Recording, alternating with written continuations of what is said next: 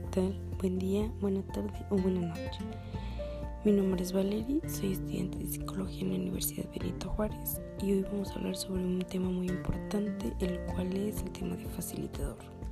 Para comenzar, vamos a dar un significado concreto sobre qué es un facilitador. Bien, un facilitador es un profesional que hace más fácil el proceso de un grupo o individuo en la búsqueda de un objetivo común. Ahora hablaremos sobre las características que debe tener un buen facilitador. En primer lugar, tenemos la escucha activa.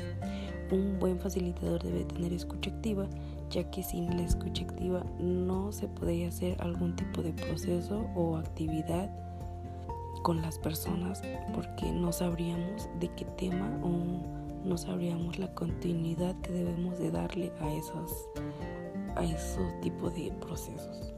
El saber observar debemos de saber observar, ya que hay muchas personas que no nos dicen las cosas hablando, sino por su lenguaje corporal. La facilitación del habla, ya que las personas eh, vienen a escuchar y no debemos de tener eh, ese tipo de confusión o tecnicismos que nos deben de entender las personas para la facilitación de dar una buena continuidad y y no tener problemas o confusiones.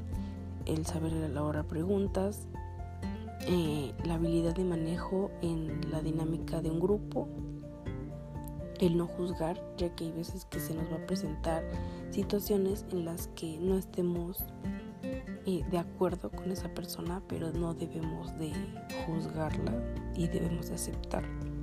Eh, tener un enfoque, entender los estilos de aprendizaje ya que todas, ya que no todas las personas aprenden de la misma manera o,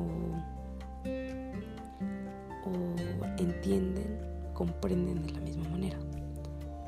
Dejar las creencias o religiones a un lado, tener un buen control de emociones, ya que a veces se va a presentar en las que los, los individuos los, eh, o el grupo tenga tengan emociones fuertes como el llorar, el enojarse.